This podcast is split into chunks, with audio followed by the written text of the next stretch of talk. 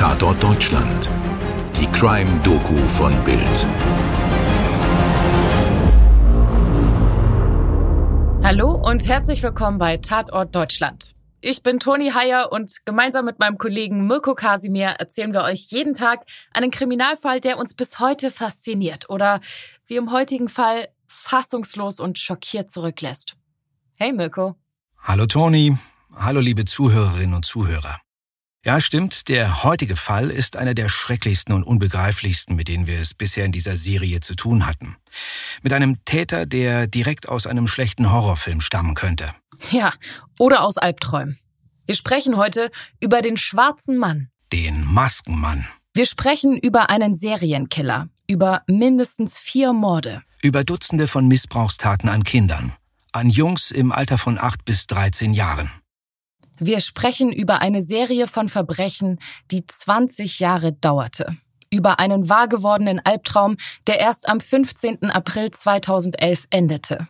Und für die Opfer oder ihre Angehörigen nie wirklich vorbei sein wird.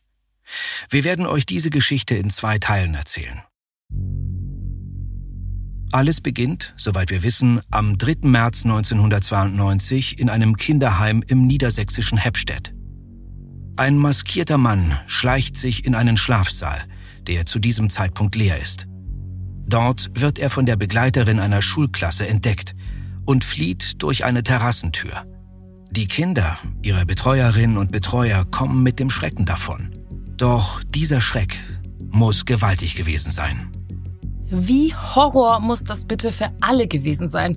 Auf der einen Seite die Betreuer, also wenn ich mir vorstelle, mir werden Kinder anvertraut, für deren Sicherheit und Wohlergehen ich verantwortlich bin, und dann sehe ich einen Fremden mit Sturmhaube über dem Gesicht, der sich in einem Schlafsaal zu schaffen macht und die Kids vor allem, die wollen einfach eine gute Zeit haben, mit ihren Freunden Spaß haben, denken nicht an das Böse und plötzlich steht da ein vermummter, bedrohlicher Mann, also meine Kinderseele hätte das zutiefst erschüttert.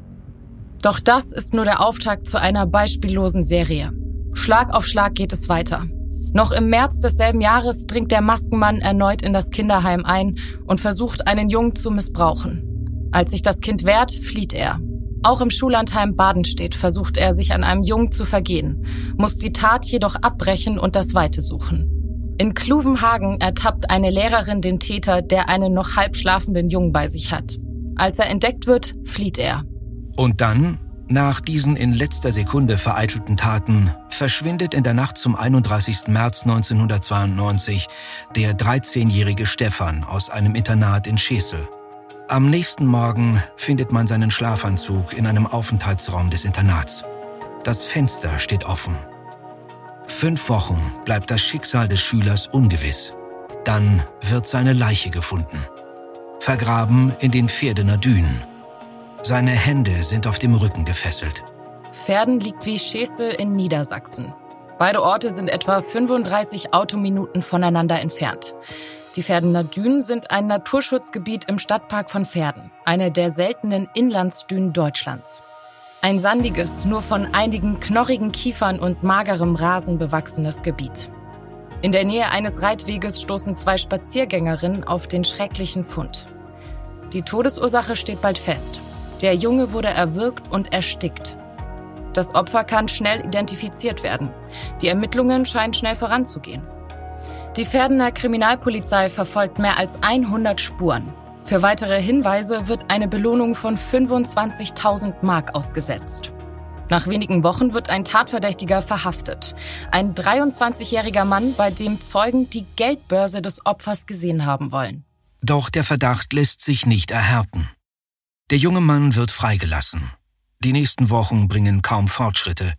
Der Mord wird in Aktenzeichen XY ungelöst im ZDF und in Fahndungsakte auf Sat 1 dargestellt aber auch das bringt keine neuen Erkenntnisse.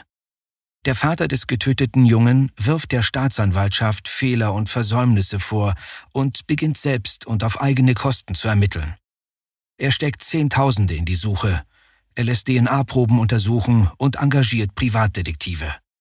Seine privaten Ermittlungen bringen ihn schließlich selbst mit dem Gesetz in Konflikt. So verteilt er etwa auf dem Schulhof des Internats Flugblätter, auf denen er den Leiter der Schule und einen Lehrer der Beteiligung am Mord beschuldigt. Damit ich eines Tages in Frieden sterben kann, muss ich wissen, wer das getan hat, erzählt er Jahre später. Der Täter ist da noch immer nicht gefasst und der Maskenmann geht weiter auf die Jagd. Zweimal wird der Mann zwischen April und Juni 1992 im Kinderheim Heppstedt gesehen, bevor er dort in einer Augustnacht mehrere Kinder weckt und unsittlich berührt. Im September weckt er einen anderen Jungen und fordert ihn auf, sich auszuziehen. In einer weiteren Nacht im Oktober desselben Jahres und im gleichen Kinderheim spricht er nacheinander fünf Kinder an und missbraucht drei von ihnen. Auch das Schullandheim Badenstedt wird weiter von ihm terrorisiert. Im August 1992 vergeht er sich auf einer Toilette an einem Zehnjährigen. Im September trägt er einen Neunjährigen aus seinem Bett in ein Nebenzimmer und missbraucht ihn. Im Mai 1994 wird ein Elfjähriger dort missbraucht. Ein Jahr später ein Zehnjähriger. Im Oktober 1995 muss er flüchten. Ein 13-Jähriger wehrt sich und weckt andere Kinder im Zimmer, als der Maskierte ihn unsittlich berühren will.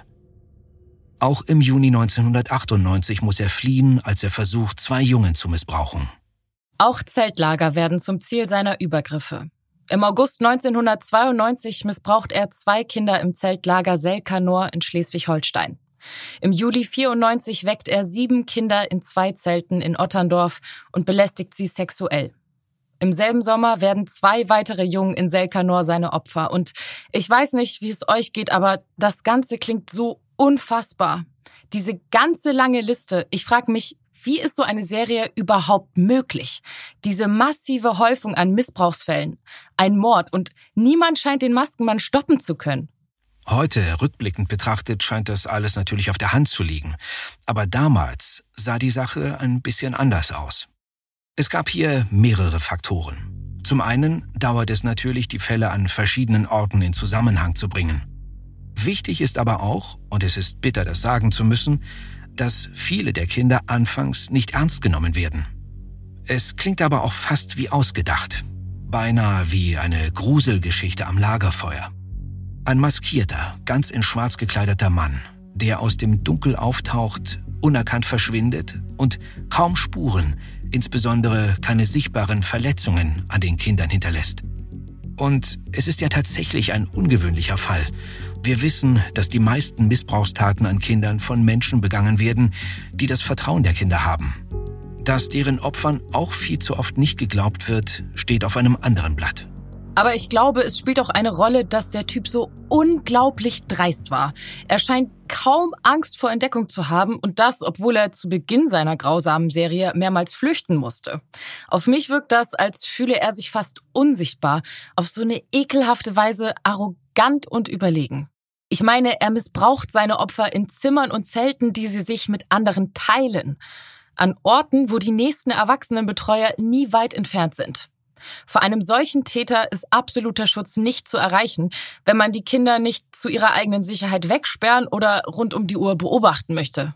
Naja, und gerade in Zeltlagern und Schullandheimen ist ja eine gewisse Freiheit auch wichtig für die Kinder.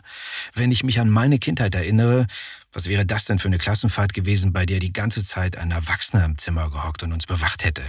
Unmöglich. Ja, auch der Mord passt nicht ins Bild. Meist steigert sich ein Täter mit der Zeit. Es beginnt mit sexuellen Belästigungen und Missbrauch, der immer schlimmer wird, bis er irgendwann beginnt zu töten.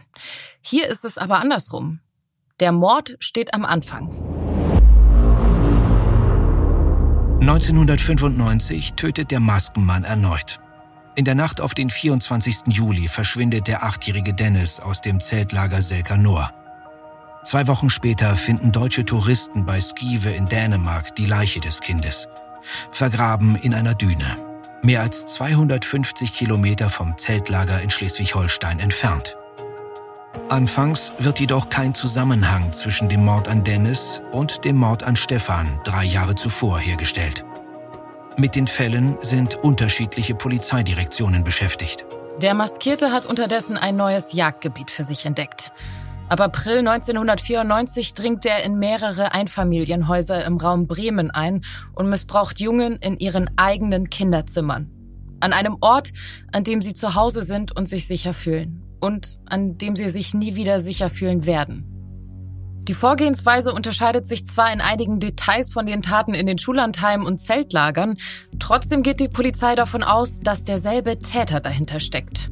Im Herbst 1995 missbraucht er einen Jungen im Haus von dessen Familie. Der Zehnjährige wird davon wach, dass jemand ihn an der Hose berührt und an ihm herumspielt. Der Täter redet die ganze Zeit auf ihn ein, wiederholt immer dieselben Worte. Du brauchst keine Angst zu haben, ich tue dir nichts. Das Kind versucht zu schreien, doch es kommt kein Ton über seine Lippen. Dann wird die Schwester wach, die neben ihm im Bett schläft, und sie schreit. Der Täter springt auf und ergreift die Flucht. Im Nebenzimmer ist die Mutter der beiden Kinder vom Schrei des Mädchens wach geworden, reißt ihre Tür auf und sieht noch einen Schatten die Treppe hinabrennen. Als die Polizei am nächsten Tag die Aussagen aufnimmt, behauptet der Zehnjährige die Stimme zu kennen, kann aber nicht einordnen, woher. Für das Kind, wie für alle überlebenden Opfer des Maskierten, ist die Sache damit noch lange nicht ausgestanden. Der Junge wird aggressiv und auffällig. Erst ein siebeneinhalbmonatiger stationärer Aufenthalt in der Kinder- und Jugendpsychiatrie hilft ihm, mit dem Erlebten umzugehen. Diese Tat im Herbst 1995 wird viele Jahre später zur Ergreifung des Verbrechers führen. Doch noch ist der maskierte Mann nicht zu fassen.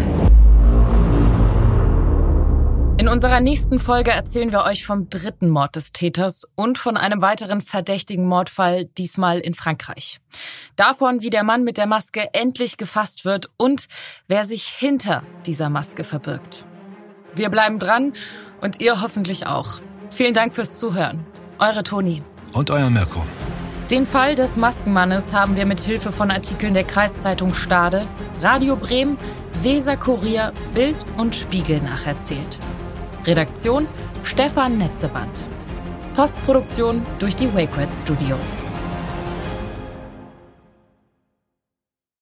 Dir hat diese Folge von Tatort Deutschland gefallen? Du bekommst von True Crime einfach nicht genug. Dann hör jetzt in unsere weiteren Folgen rein. Hier warten mehr als 200 spannende Fälle auf dich, wie das Verschwinden von Rebecca Reusch, der Prozess gegen O.J. Simpson oder die Entführung von Ursula Herrmann. Wir hören uns bei Tatort Deutschland.